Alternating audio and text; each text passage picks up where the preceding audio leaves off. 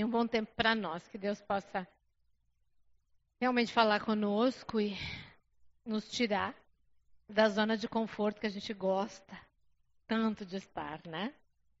O tema da nossa mensagem, o título da nossa mensagem é Até quando? Até quando? Esse mundo, né, cada vez mais corrupto, cada vez mais cruel, cada vez mais confuso, aonde quando você tem uma opinião diferente do outro, fica difícil, porque as opiniões são colocadas à base do grito, né, onde poucas vozes são ouvidas e há muito tumulto e muitas vozes se impondo. Há muitos rumores de guerra.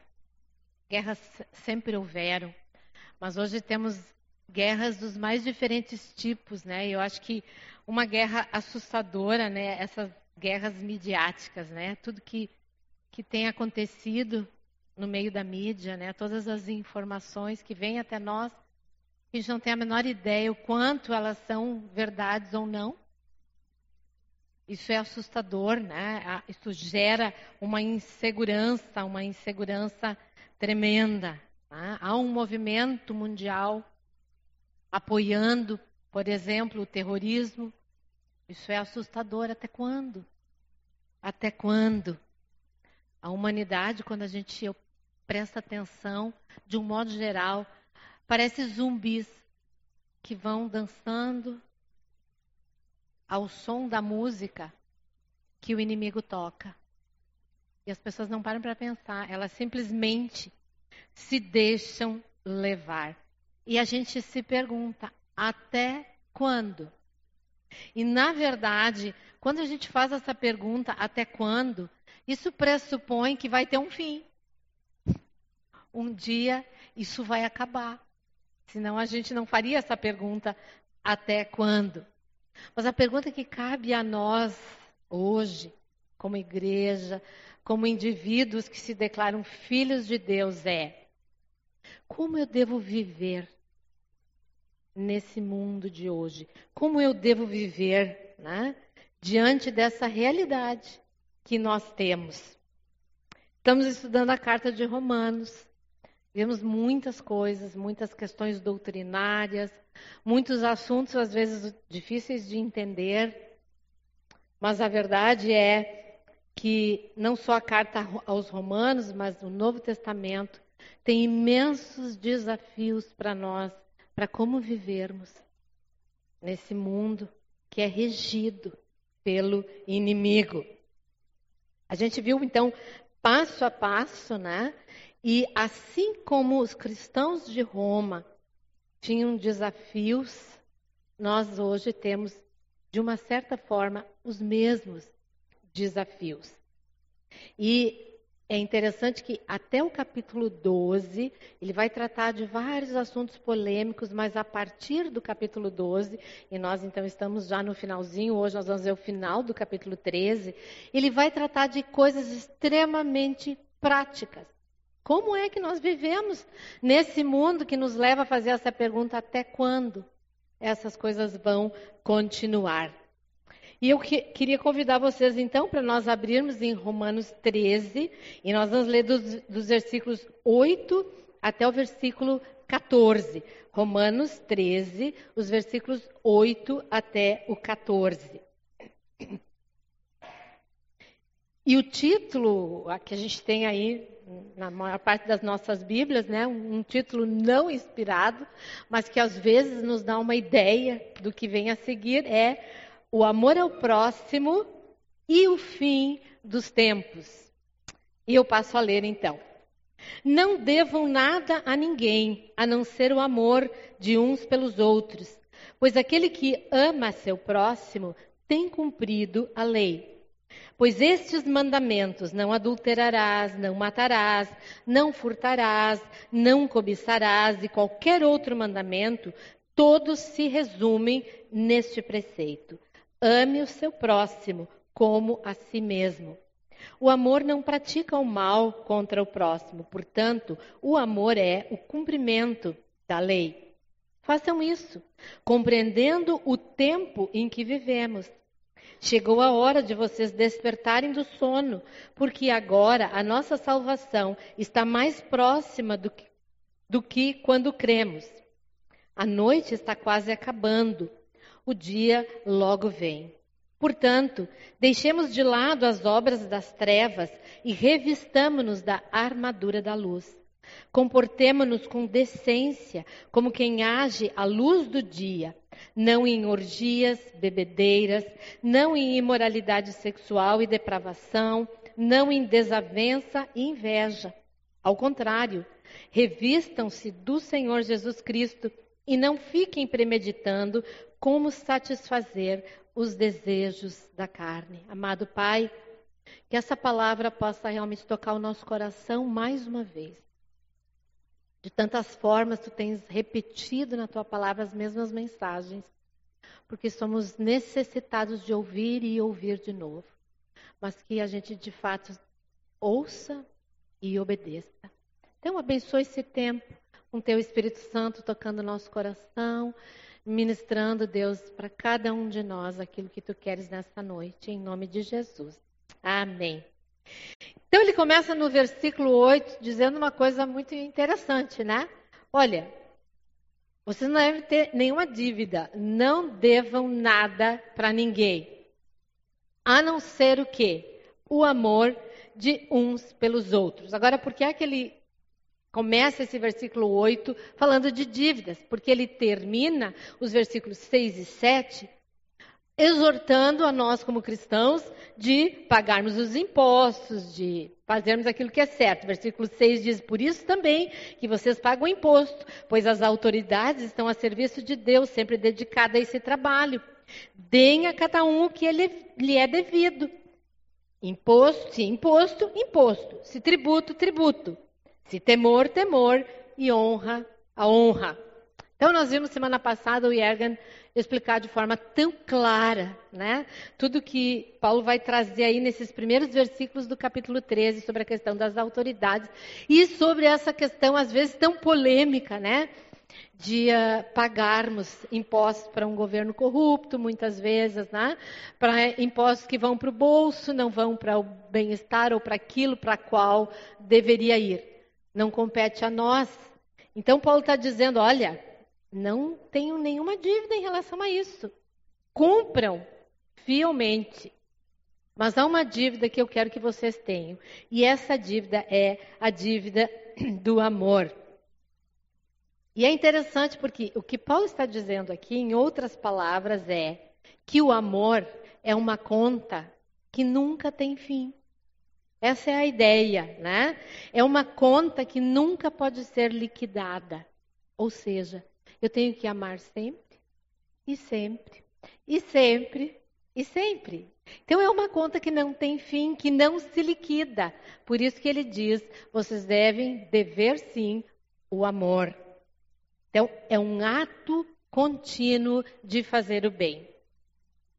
E aí ele no versículo 9, ele vai fazer algumas declarações a respeito dessa questão do amor. Ele vai dizer: "Pois estes mandamentos não adulterarás, não matarás, não furtarás, não cobiçarás e qualquer outro mandamento, todos se resumem neste preceito: ame seu próximo como a si mesmo. E aí ele conclui no versículo 10: o amor não pratica o mal contra o próximo. Portanto, o amor é o cumprimento da lei. Da lei. Então, a primeira coisa que nós precisamos entender em relação a essa questão do amor é que o referendo disso é a lei. E aí eu vou convidar vocês para abrir lá em Levítico, capítulo 19.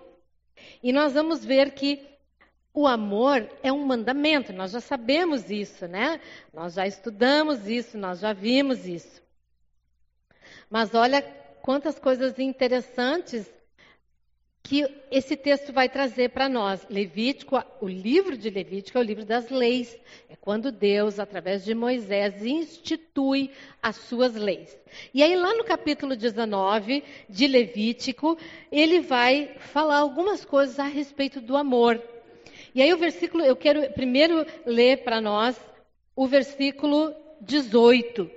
Do capítulo 19 de Levítico. E ele vai dizer lá: Não procurem vingança, nem guardem rancor contra alguém do seu povo, mas ame cada um o seu próximo como a si mesmo. Eu sou o Senhor. Então, primeira coisa que Deus está dizendo aqui é assim, ó, ama os teus, ama aqueles que estão perto de ti. Ame os teus compatriotas, então, aqueles que são teus. Ah, e, e, é interessante que nos versículos anteriores a esse 18, ele vai dar algumas dicas de, do que esse amor deve ser feito. E aí ele vai dizer, por exemplo, no versículo 15: Não cometam injustiça num julgamento. E olha que interessante, nem favoreçam os pobres nem procurem agradar os grandes, mas julguem o seu próximo com justiça. Não espalhem calúnias entre o seu povo, não se levantem contra a vida do seu próximo. Eu sou o Senhor. Não guardem ódio contra o seu próximo no coração. Antes repreendam com franqueza o seu próximo, para que, por causa dele, não sofram as consequências do pecado. Então, o que está sendo considerado aqui? Não é só um, um simples comportamento. Né? Na verdade, vai estar tá sendo dito aqui algumas coisas muito pontuais a respeito de como nós devemos amar os nossos, os próximos. Né? E aí ele vai dizer: olha, quando vocês forem julgar, sejam imparciais. Não levem em conta pouco dinheiro, o injustiçado. Ah, hoje é tão na moda, né? Toda essa questão das minorias. Então eu vou favorecer porque são minoria. Não levem em conta. Não levem em conta os grandes, porque tem dinheiro, porque é importante. Não levem isso em conta. Vocês precisam ser imparciais. Julgam de forma imparcial. Sejam justos. É o que o texto está dizendo. Ele está dizendo: olha, não levantem calúnia, não falem mal uns dos outros. Não existe nada, uh, nada mais que fere mais do que palavras, do que palavras impróprias, quando são feitas declarações a respeito do outro, declarações maliciosas. Ele vai dizer: não firam as pessoas nem com palavras e nem de forma uh, uh, física. Não guardem rancor. Ficou magoado, ficou chateado, resolva isso. Não guarda isso no coração. E, e a outra, o, o, finalmente, uma outra coisa importante é exortem quem está no pecado. Então, se eu vejo alguma coisa errada na vida do irmão, vai lá, trata isso, trata com ele. E aí ele conclui então no versículo 18, né, dizendo então, ame cada um seu próximo como a si mesmo. Ah, mas aí eu penso, eu olho, ok, amar os nossos. E quando eu penso os nossos, aí eu penso a minha família nuclear, aí eu penso a minha família um pouco mais extensa. Ah, de um modo geral, até eu, amo por causa do sangue, né? que fala mais alto. Mas quando eu penso nos meus irmãos em Cristo, de uma certa forma, é fácil amar, né? fácil em termos, mas quando alguém se levanta contra os nossos, nós imediatamente partimos em defesa. Mas será que são só esses que nós devemos amar? Olha o que ele vai dizer no versículo 34. E no versículo 34 ele vai declarar: o estrangeiro residente que viver com vocês deverá ser tratado como o natural da terra. Amem-no como a si mesmos, pois vocês foram estrangeiros no Egito. Eu sou o Senhor, o Deus de vocês. E a lei, então, é clara. Nós devemos amar os nossos, os próximos e os distantes. Aqueles que não são tão agradáveis, aqueles que têm uma cultura diferente da nossa, aqueles que pensam diferente de nós. A estes também somos chamados pela lei a amar. E isso muitas vezes é difícil. É muito difícil amar quem não pensa como eu penso. Se torna um desafio muito grande, mas a, a lei é muito clara sobre isso. Então, ser chamado a amar não é alguma coisa fácil. E quando ele termina, e aí voltando de novo lá para Romanos, né, no capítulo 13, quando ele termina esse versículo, ele termina dizendo: portanto, o amor é o cumprimento da lei. E também é uma coisa um pouco, eu pelo menos pensei muito sobre o significado disso. O que significa o amor ser o cumprimento da lei? Pastor Ernie Dremer, quando fala sobre esse assunto, num texto, ele diz que amor e lei não se excluem, mas se concluem. Então, eu não posso excluir né, a lei do amor. Uh, no versículo 8, né, quando Paulo vai falar sobre a questão do amor, que nós devemos uh, ficar devendo somente o amor e não outra coisa, Paulo admoesta a não se dever nada. A dívida de amor nunca se consegue pagar. A lei, essa sim, pode ser cumprida, desde que se respeite os seus enunciados. Eu já vou trocar um pouquinho em miúdos isso. Essa diferença entre ambos, amor e lei, porém, não os distanciam, mas se complementam. A lei é limitada, mas ela é tornada plena no amor que é ilimitado. Agora, o que, isso quer dizer? De, fo de forma muito simples. Eu cumpro a lei através do amor. Então, quando Paulo vai declarar: não adulterarás, não matarás, não furtarás, que está lá no enunciado da lei, é lei. Agora, eu fazer ou deixar de fazer, porque simplesmente é lei, eu posso fazer. Eu consigo, de uma certa forma, fazer. Mas quando diz que o cumprimento da lei é o amor, a motivação pela qual eu vou fazer é outra. E é isso que esse texto uh, desse pastor está dizendo. Eu vou deixar de fazer certas coisas porque eu amo. Eu não vou adulterar porque eu amo e respeito. Eu não vou furtar porque eu amo e respeito o meu próximo. Então, a motivação é o amor. Eu cumpro a lei motivado pelo amor. E é por isso que elas se concluem, é por isso que a uma depende da outra. E por isso Paulo afirma que o amor é o cumprimento da lei. Agora, eu disse que amar não é fácil. Eu não sei para vocês, mas para mim é um desafio impossível. Amar no nível que a palavra de Deus me chama a amar. Eu não consigo. Se tu consegue, meus parabéns, mas eu não consigo. E é muito interessante, né? Nós pensarmos se Deus está pedindo isso de nós, ele também vai nos dar os recursos para que isso se torne possível. Então, por mais impossível que isso possa ser para mim, e é, eu conheço o meu coração. Eu sei de tantas coisas que estão ali que não deveriam estar à luz da palavra de Deus, mas estão. No entanto, quando Deus diz que eu posso cumprir a lei pelo amor, isso é possível.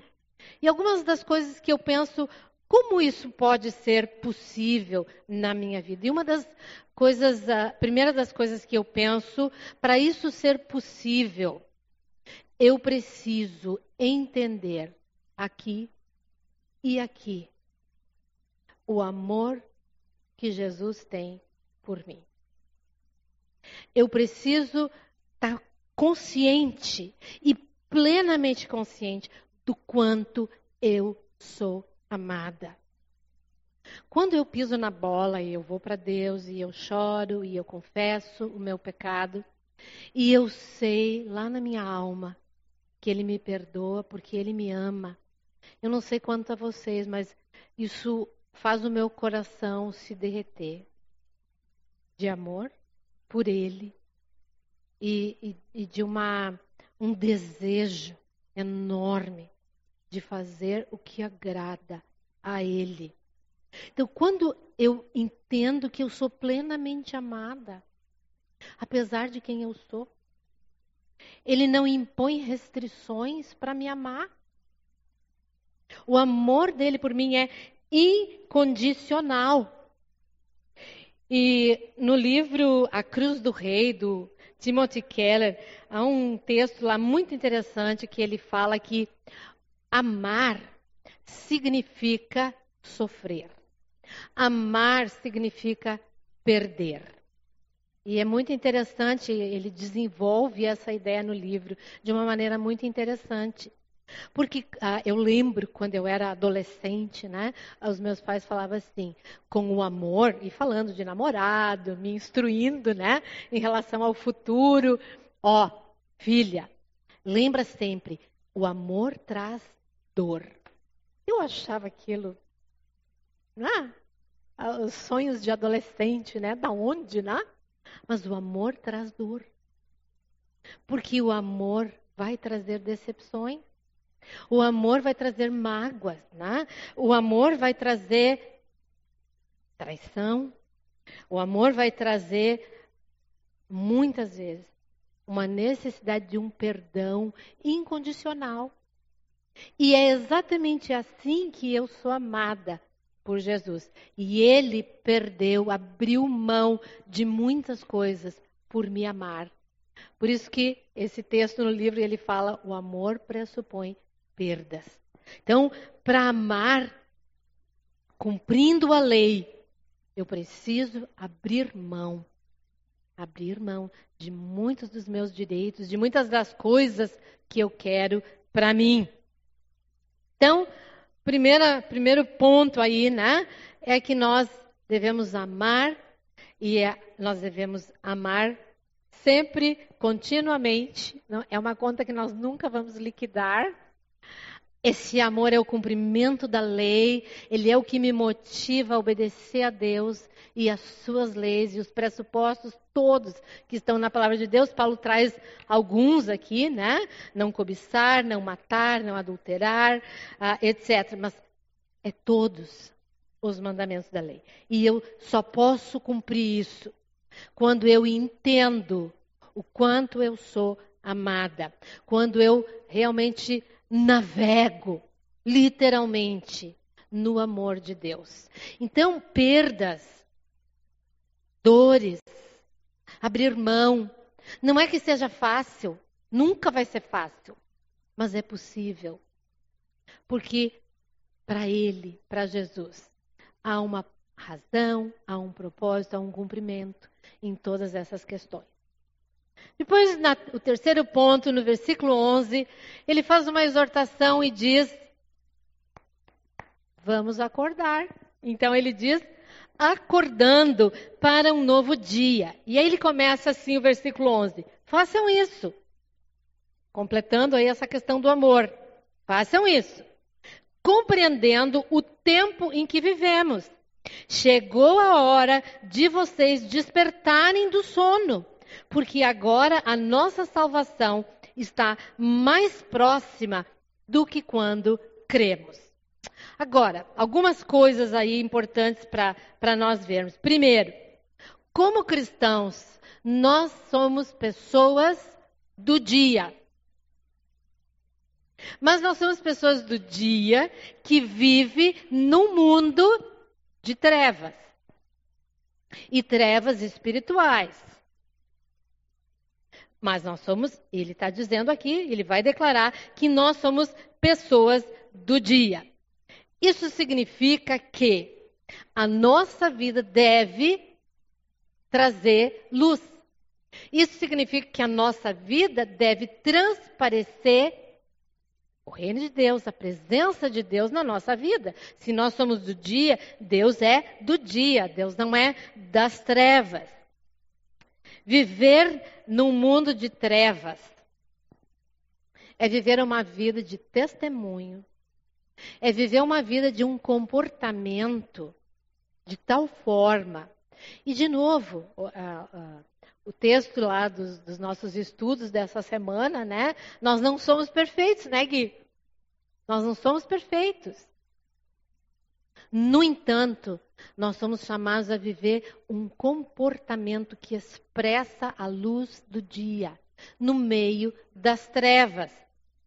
E isso também implica em que eu vivo hoje nesse mundo aqui com uma perspectiva de futuro. Isso aqui vai passar. Até quando? Não sei. Ninguém sabe. Mas vai passar. Como cristãos, nós precisamos entender, primeiro, que nós não pertencemos a esse mundo. Segundo, esse mundo vai passar. Mas nós vamos permanecer. Permanecer diante de Deus. Então nós não pertencemos e o nosso comportamento deve expressar isso. As pessoas à nossa volta, no trabalho, na escola, na família, no meio dos que não creem, a nossa vida deve mostrar isso. Esperança. Aqueles que sabem que o até quando vai terminar. Aqueles que vivem numa expectativa do amanhã. Comportamento do cristão deve ser uma prévia do mundo que vai vir. O que, que vai vir? O estabelecimento completo do reino de Deus. O reino de Deus não tem nada a ver com reino, os reinos deste mundo. E nós estamos sendo chamados e desafiados a viver o reino de Deus hoje. E uma das, uma das formas, e eu, acho, eu diria a mais importante, é o que ele vem tratando. E ele já tratou isso no capítulo 12. E trouxe para nós sobre o amor que transforma. O amor que faz uma mudança imensa. Faz uma mudança na nossa vida e na vida à nossa volta. E se isso não está acontecendo, é porque nós não estamos sendo pessoas do dia. Nós estamos ainda compactuando com coisas das trevas. É viver hoje, o dia de hoje, as coisas de hoje. O mundo de hoje tem coisas boas, coisas para nós usufruirmos, coisas para nós vivermos, alegrias, desafios. Mas o meu coração precisa estar no amanhã. Eu vivo hoje as realidades aqui, mas o meu coração está posto lá. Os meus valores estão lá. E isso precisa fazer toda a diferença. Mas também nesse versículo, ele vai trazer um aspecto escatológico. O que é um aspecto escatológico? Ele vai trazer essa questão da volta de Jesus. E ele começa o versículo 11 dizendo: façam isso, compreendendo o tempo que vivemos. Eu comecei hoje falando sobre o que está à nossa volta. E só o pior cego, que não vê. O quanto as coisas têm se acelerado. O quanto algumas, algumas coisas da palavra de Deus estão se cumprindo e de uma rapidez assustadora. Isso é de várias formas. Se nós pegarmos o livro de Daniel, por exemplo, finalzinho do livro de Daniel, ele vai dizer que a ciência vai fazer um grande boom. O saber vai se multiplicar. Nosso século. O século das transformações. Brincamos, né, com a minha mãe, que vai fazer 95 anos. Desde quando ela era criança até os dias de hoje, tudo, todas as transformações que aconteceram são até assustadoras. E alguém que ainda está aqui e que já viveu todas essas mudanças e, em, em várias áreas, em várias áreas. A natureza, presta atenção. Sempre houveram? Sim, sempre houve. Sempre houve várias coisas, mas elas têm se acelerado e se multiplicado. Então, Paulo diz: nós somos chamados como cristãos a compreender o tempo. Nós somos chamados a observar, a não dormir. Ah, a vida leva eu. Presta atenção. Todas essas guerras que vêm acontecendo e esse, esses episódios aí de Israel são extremamente reveladores. Extremamente. Não sei o que vai acontecer. Eu, eu acompanho as notícias nessa expectativa de que eu vou ver muito depressa Jesus voltando. Talvez não. Nós não sabemos. Pode ser hoje, pode ser amanhã, semana que vem, daqui a um mês, daqui... mas Paulo diz: acorda. Acorda e observa, compreenda o tempo. Chegou a hora de vocês despertarem do sono. No livro Carta aos Romanos, do Itamir Neves de Souza, a partir do versículo 11, ele vai trazer, e eu tirei para nós ali do livro, quatro desafios para nós que queremos realmente despertar e queremos viver como Deus nos chama para viver. E o primeiro desafio é esse que já aparece no versículo 11, que é o desafio de vivermos o tempo final, que é o que eu estou aqui trazendo para vocês. Esse desafio de vivermos o tempo final. Como é que a gente vive no meio disso tudo? De que forma? Então, a primeira coisa que eu já mencionei, vou repetir, é reconhecendo os nossos dias.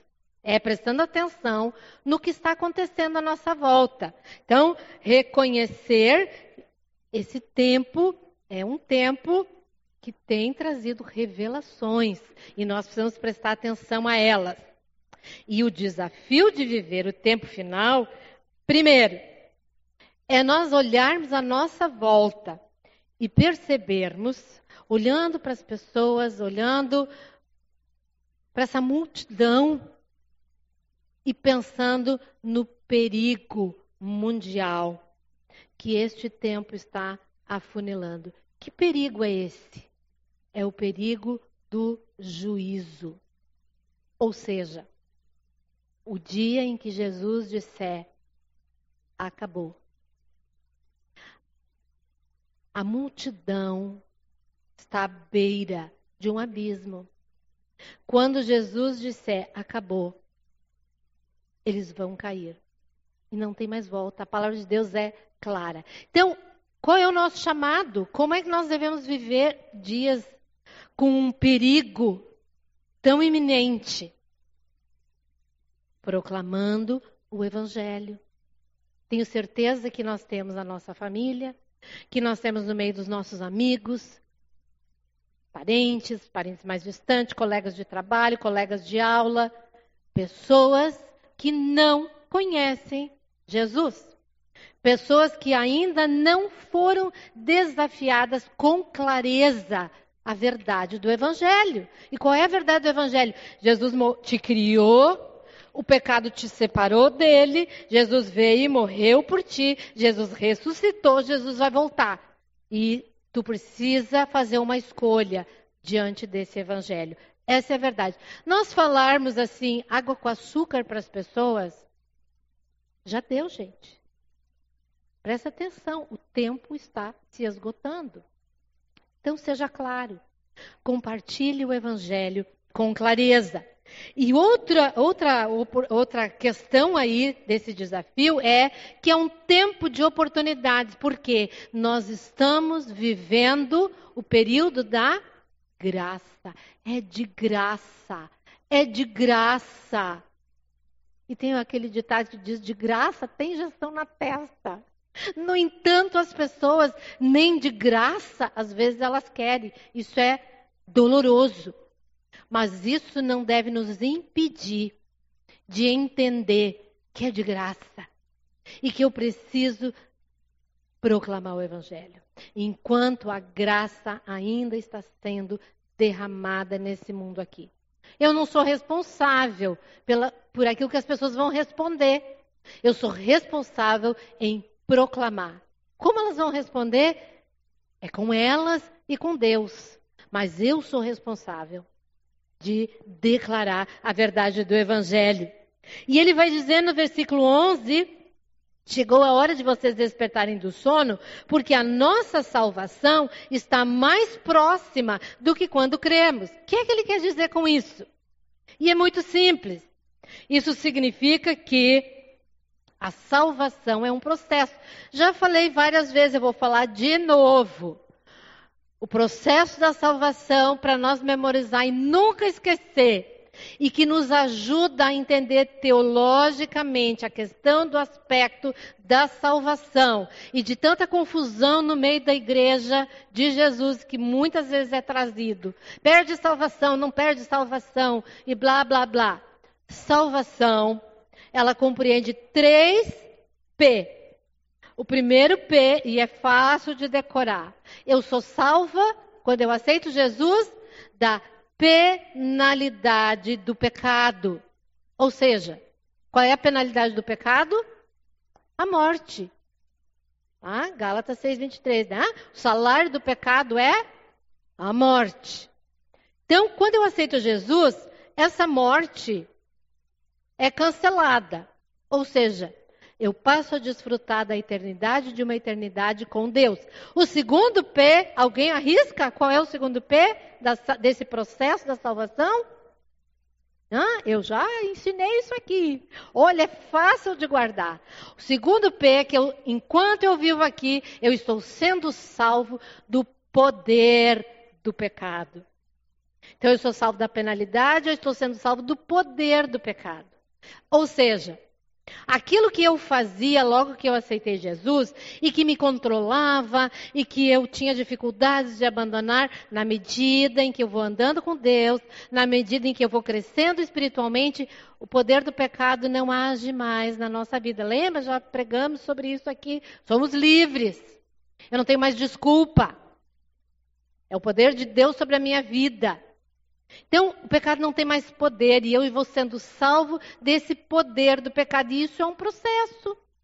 Eu espero que cada um de nós, quando olha para trás, aqueles que já são convertidos há 5 anos, há 10 anos, há 20 anos, há 50 anos, possa dizer: Uau!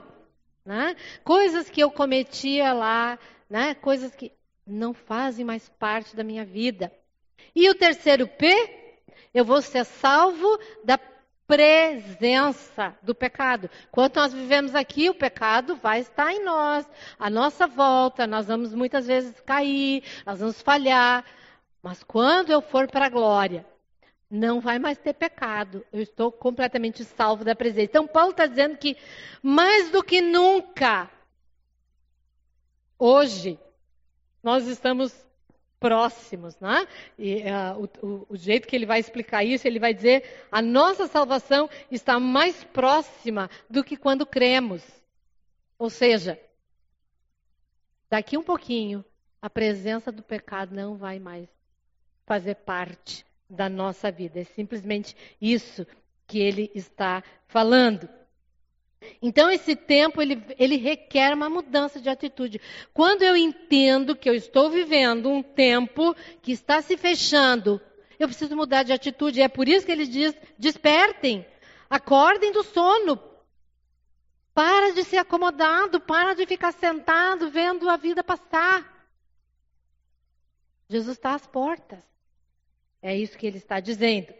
O segundo desafio ah, ele vai dizer que no versículo 12, e o título é O Desafio de Vivermos com Coerência. A noite está quase acabando, o dia logo vem. Portanto, deixemos de lado as obras das trevas e revistamos-nos da armadura da luz. O desafio de viver uma vida com coerência. O que significa isso? A coerência nos leva a entender que nós, aquilo que eu já falei há pouco, pertencemos ao dia e não à noite. Ou seja, somos pessoas que vivem uma vida de transparência, de clareza, de integridade. A coerência nos leva a abandonar na nossa vida as obras das trevas. Não, peraí. Ser coerente é isso não cabe mais na minha vida. Lá no passado talvez eu fazia, agora não cabe mais. São obras das trevas, não, não servem mais para mim. E a coerência nos dá as armas da luz como equipamento para a vida cristã. O que, que seja isso? O que são essas armas da luz? É o poder de Deus sobre a nossa vida. Nós somos fortalecidos, nós somos ah, armados com a presença de Deus. E quando nós passamos, aonde nós estamos, nós, como somos do dia, nós precisamos brilhar. Mas não é o nosso brilho, é o brilho de Jesus em nós. Quando nós estamos no trabalho, as pessoas precisam olhar para nós e perceber em nós a luz de Deus. E de novo, não é que nós vamos ser os santinhos do pau oco. Não, nós vamos ser pessoas, nós vamos ser pessoas íntegras, pessoas que expressam e como ele vai declarando aí no capítulo 13, questão do amor. Então, coerência é expressão de caráter. E ser filhos da luz, ser cristãos do dia, são pessoas com um caráter aprovado. A coerência é algo imprescindível na vida cristã, principalmente nos nossos dias. Nós vivemos, como já vimos, né, várias coisas, mas toda essa questão do relativismo, a ausência de compromisso, a ausência de integridade, de tantas coisas, né? A seriedade não é mais algo que tem valor no mundo de hoje. Mas sabem, é muito assustador nós olharmos para a igreja de Jesus e, e eu não sei se vocês, como Assim como nós devemos compreender o tempo em que vivemos em relação às coisas à nossa volta no mundo, também nós observarmos a questão da igreja, da igreja de Jesus. E quando eu falo igreja de Jesus, estou falando da igreja universal. No livro Espiritualidade Emocionalmente Saudável, o autor vai citar algumas coisas sobre esse aspecto da coerência. E eu, dá uma tristeza no coração quando a gente olha e vê o quanto isso é real eu tenho convivido com pessoas que são cristãs, eu, eu creio, não posso duvidar daquilo que elas dizem, mas que não há qualquer coerência nas suas vidas em relação ao cristianismo. E olha só a estatística que ele coloca no livro. Primeiro, membros da igreja se divorciam tanto quanto seus vizinhos seculares. Por pelos motivos mais banais, no meio da igreja, as pessoas se divorciam. Membros da igreja espancam as esposas tanto quanto seus vizinhos. Isso é real, gente. Que bom que, pelo menos até onde eu sei, nenhuma das minhas irmãs aqui apanha do marido. Mas sabe, espancar às vezes não é só físico. Às vezes palavras, podem ferir muito mais do que um tapa. Então, membros da igreja espancam as esposas e às vezes homens também são espancados, né? Tanto quanto os nossos vizinhos, e aí vizinhos compreende-se aqueles que não são cristãos. Outra estatística assustadora. O estilo de vida dos membros da igreja indicam que eles são quase tão materialistas quanto os não cristãos. É por isso que a teologia da prosperidade prospera. Me dá, me dá. A questão do materialismo, tu dá 100 pila, Deus vai te dar mil. Quem que não quer entrar num negócio desses? Uau! Fora outras tantas coisas, estilo de vida. Eu preciso ter o carro do ano, eu preciso ter a melhor casa, eu preciso ter roupas de marca, eu preciso, eu preciso. Nada de errado em se ter o carro do ano, nem ter uma boa casa. Não tem nada de errado nisso. Mas esse não deve ser o nosso estilo de vida. Nós devemos nos alegrar com o pouco e com o muito. Estilo de vida dos membros da igreja indicam que são quase tão materialistas quanto os não cristãos.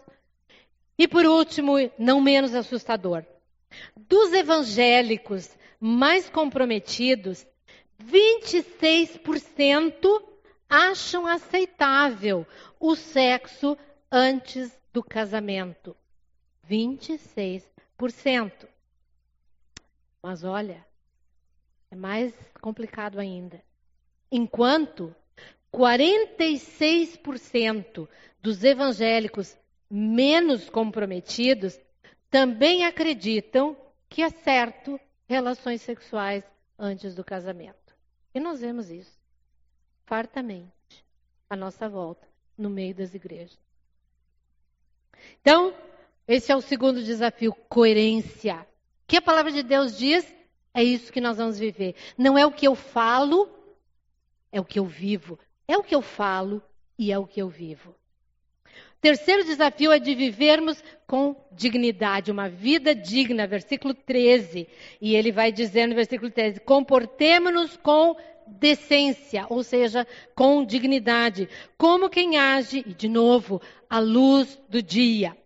Não em orgias e bebedeiras, não em imoralidade sexual e depravação, não em desavença e inveja. Uma vida digna abandona excessos qualquer tipo de excesso. E ele traz alguns aí: excessos de bebida, de comportamentos imorais. Ele vai dizer, ele vai usar termos como orgia, dissoluções. Não cabe. Essa roupa não cabe mais na nossa vida. Nós somos chamados a ser do dia. Nossa veste é de luz coerência, dignidade. Somos chamados então a viver com dignidade. Então, uma vida digna abandona também. E talvez esse seja um problema um pouco maior para nós, porque ele vai dizer no finalzinho do versículo 13: não em desavença e inveja. Uma vida digna não pratica atritos relacionais. Ou seja, quem está sempre, como se usa a expressão, né? Aquele que é de faca na bota. Aquele que eu não levo desaforo para casa. Falou, levou.